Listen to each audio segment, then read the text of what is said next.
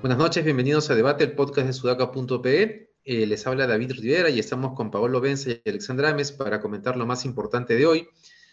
Y queremos comenzar, hay varios temas, ¿no? Está el tema de los cambios en el gabinete, la aprobación del Congreso en las encuestas, pero queremos comenzar por algo que tal vez es más anecdótico, no sé si es la palabra, pero que da para, para, para, para armar una ronda de conversación sobre qué cosa pasa.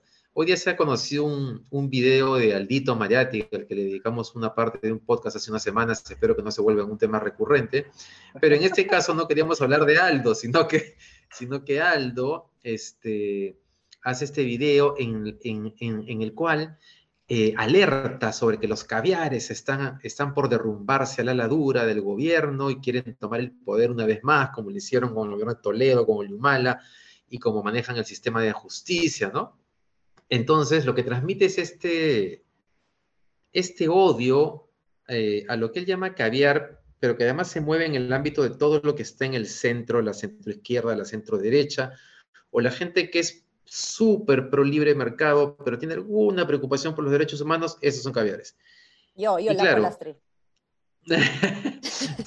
pero, pero, tú eres de centro, ¿no? Digamos, si tienes, si tienes una preocupación social es que en el Perú, que en un país desarrollado serías una persona de centro, pero en el Perú, con la polarización que hay, te pueden considerar roja en algunos casos sin ningún sentido, ¿no?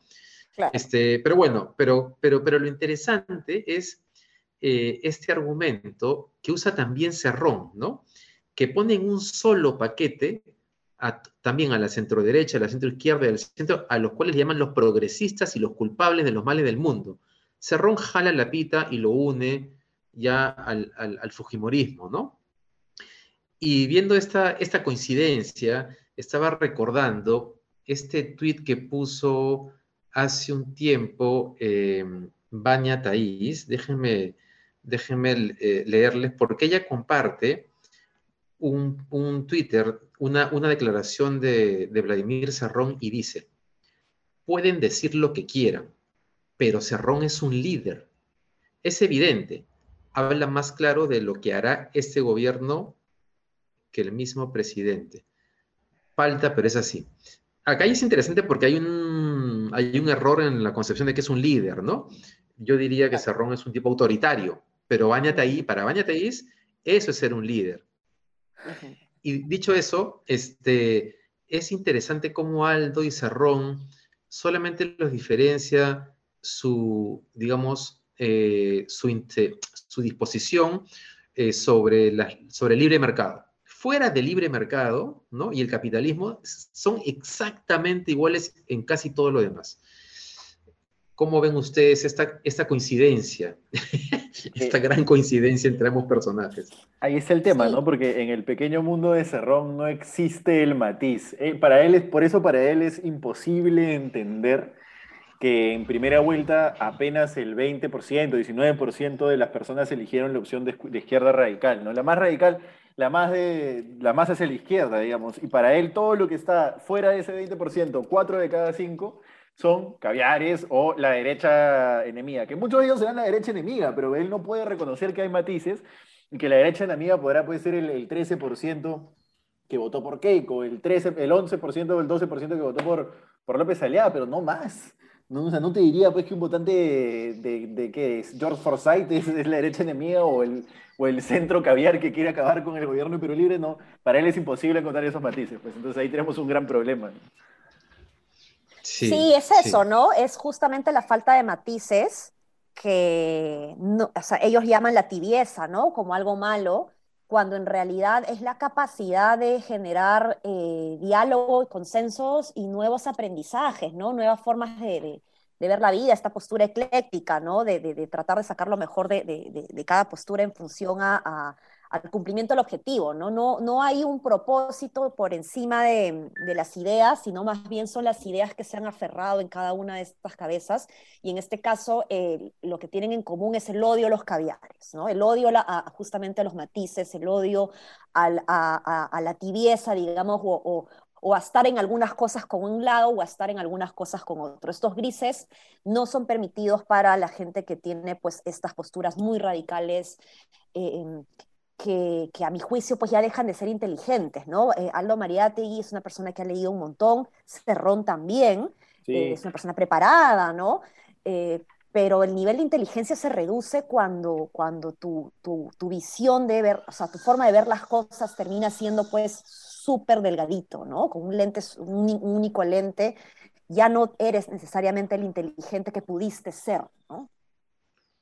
Claro, hay un problema emocional en ambos casos, ¿no? En el caso de Vladimir Serrón conocemos este, la historia de su padre, que puede ser una historia no superada, muy inconsciente, ya estoy haciendo un poco de, de psicoanálisis si quieren, pero, pero hay una actitud que, que va más allá del tema ideológico, ¿no? Y como dices, no aguantan, o mejor dicho, todo aquello que es centro que intenta buscar un punto medio, sensatez, es considerado como tibieza o como alguna de estas eh, descripciones. Pero bueno, no le dediquemos más tiempo, pero sí es interesante. Este, seguramente deben haber incluso estudios en otras partes del mundo. Em, hablemos ahora de los cambios en el gabinete porque hasta hoy día, al mediodía, parecían una cosa cierta o temprano en la mañana. Luego durante el día circuló un video de Pedro Castillo anoche, una reunión con gobernadores regionales en las cuales dice, vamos el 26 de todas maneras al Congreso. Hoy día aparentemente dijo lo mismo en un evento en la mañana. Perdón, hoy día fue con los gobernadores regionales, ayer creo que era con docentes. Eh, y Reuters ha publicado un artículo en el cual cuenta la reunión de Castillo con Bellido, en la que Castillo le anuncia a Bellido que van a haber cambios en el gabinete y según dice Reuters, le dice que lo incluirían a Bellido, que se lo dijo directamente, pero que luego conversaron y llegaron a un acuerdo. El artículo no, dice cuál es ese acuerdo.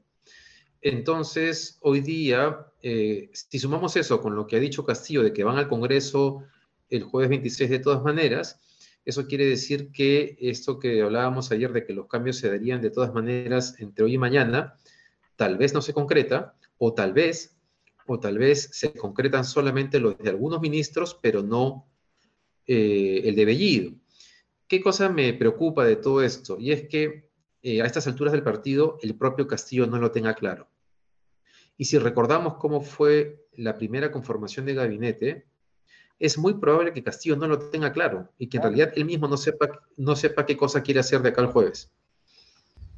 Y ahí, ahí el gran tema, el gran tema es eh, si es que cambia Bellido, mejor dicho, si no cambia Bellido, si es que realmente se van a sentir esos cambios que planea hacer, ¿no? Para, para realmente darle una vuelta de timón al gabinete tienes que sacar a Bellido, creo yo, que no creo que sea lo que a él le convenga hacer. Yo creo que él debería ceñirse para sus fines para sus este, objetivos y para su bienestar, digamos, como político, al plan que habían puesto desde el inicio, poner el gabinete de choque, que el Congreso se lo, se lo censure, no pierde más que Abellido, que vuelve al Congreso, como ya le dijo alguna vez a un, a congresista de Acción Popular, y ponerle otro gabinete más y ya tener el Congreso con la soga al cuello. Yo creo que eso es lo que él debería hacer para sus fines.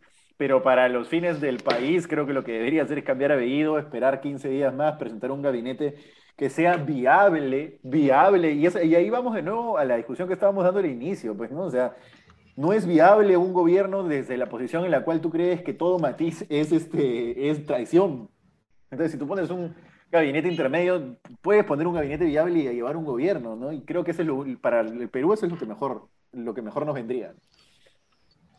Sí, eso tomando en cuenta Em, que la gente, si bien la, aprobación hacia, hacia el presidente Castillo no, no es muy favorable para él en comparación con los otros presidentes en el primer mes de gestión, eh, lo cierto es que a pesar de eso, sí la mayoría busca darle la confianza al gabinete. ¿no? Entonces es bien interesante cómo no apruebas la gestión, eh, pero por, por, lo menos quieres darle la confianza. O sea, la gente quiere tranquilidad. Creo que ya hemos tenido demasiado en estos últimos meses, años en general, ¿no? Con la pandemia y todo lo que nos ha pasado. La gente busca tranquilidad. Entonces, eh, un, un, gabinete más eh, tranquilo, digamos, por no decir moderado, puede ayudar justamente a calmar las aguas y a, y a ganar legitimidad. Entonces, no creo que para este, esta confrontación o este enfrentamiento, esta leña al fuego entre Ejecutivo y Congreso, eh, sea solo malo para el país. Yo creo que también es malo para el propio eh, Pedro Castillo, ¿no? Entonces yo creo que él se está dando cuenta de esto eh, y si él tiene que quiere sobrevivir, pues tiene que, que cambiar algunas estrategias, ¿no?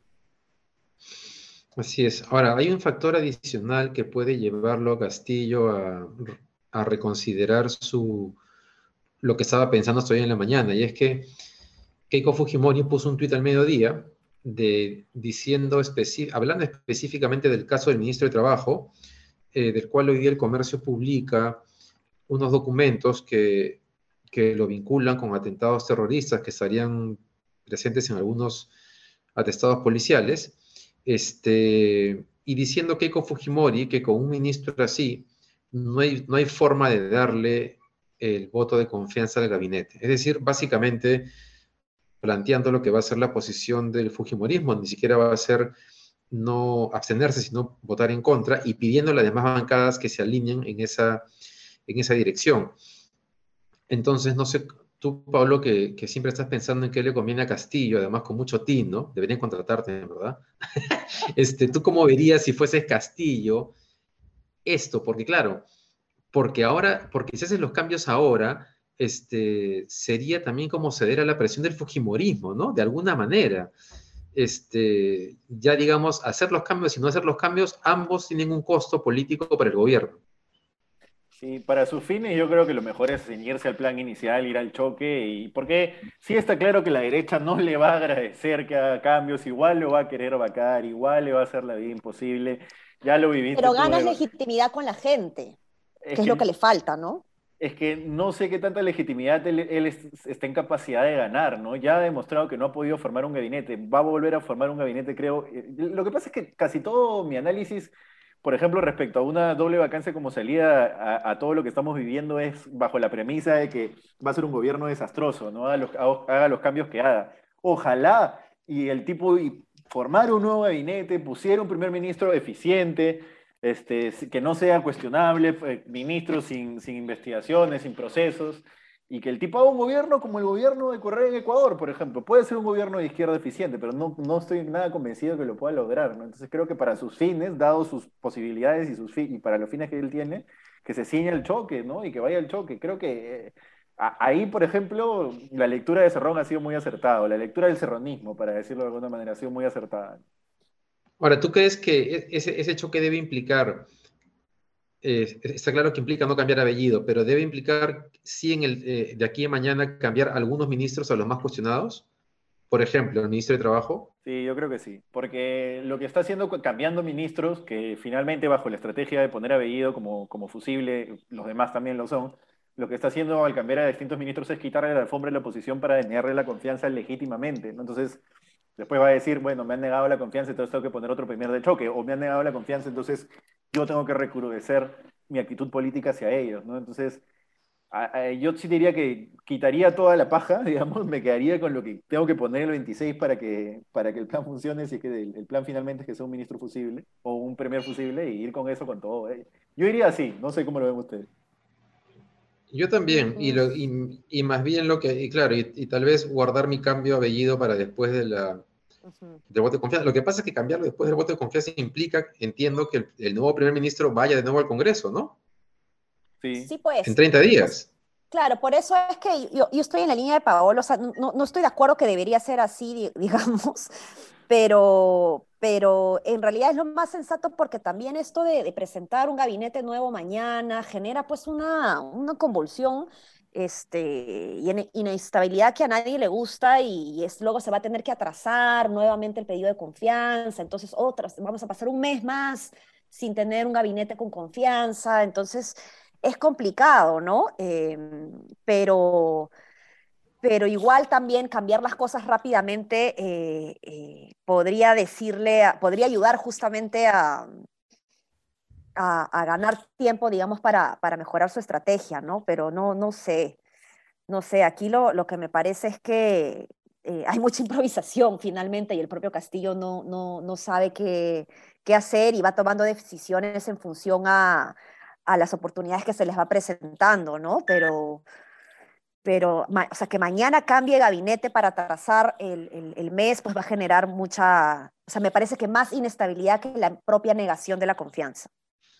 Pues hay, una, hay, hay un punto importante que has planteado, Ale, que tiene que ver con lo que le conviene políticamente, pero lo que le conviene en términos de la población, ¿no? Y la población está harta de ese tema de, de confrontación, de que todo de que todo gira alrededor básicamente de esta confrontación que lleva, lleva más de cinco años. Lo que pasa es que se agudizó con el Fujimorismo y PPK, pero digamos, viene desde el humanismo frente al APRA en el 2006-2011, el APRA versus el humanismo entre el 2011 y el 2016, el Fujimorismo contra PPK el 2016 y después contra Vizcarra 2021, y que de pronto todo comienza a girar en torno a esa nueva confrontación política.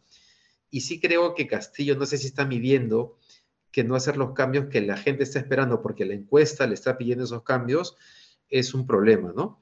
eso no es eh, encuesta, o sea, las encuestas te dicen cosas, quieran o no, y las encuestas te le están diciendo a Castillo, señor, tiene que hacer un cambio, porque eso es lo que necesitamos. Que no sea lo mejor políticamente para usted, eso es una cosa, pero lo que nosotros necesitamos, si queremos, es un gobierno que nos, que nos dé cosas, que, que, en el que podamos confiar que nos va a dar cosas, ¿no? Ahí está la, la separación, pues, ¿qué le conviene a él hacer, qué nos conviene a nosotros que haga? Así es, efectivamente. Este, ¿Nos da el tiempo, Pablo, para hablar un ratito de la encuesta sobre el Congreso? ¿O estamos ya estamos pasados? Estamos bien, estamos bien. Este, no, solamente mencionar que hoy día la República publicó, digamos, una parte adicional de la encuesta del IEP del domingo. Y es interesante porque, claro, sí, el, el, gobierno pues está desprestigiado, pero el Congreso también tiene una baja aprobación, ¿no? Eh, 31% 34% de, 31% de aprobación. Es, decir, menos que, lo que, que los que aprueban al presidente Castillo. Ahora bien, siendo cierto eso, siendo cierto que en este caso es menos que los que aprueban a Castillo, también es cierto que ese nivel de aprobación del Congreso, yo diría que siempre ha estado alrededor de ese nivel y que lo novedoso sigue siendo un presidente que arranca su gestión con con tan bajo nivel de aprobación. Eh, Ale, dale.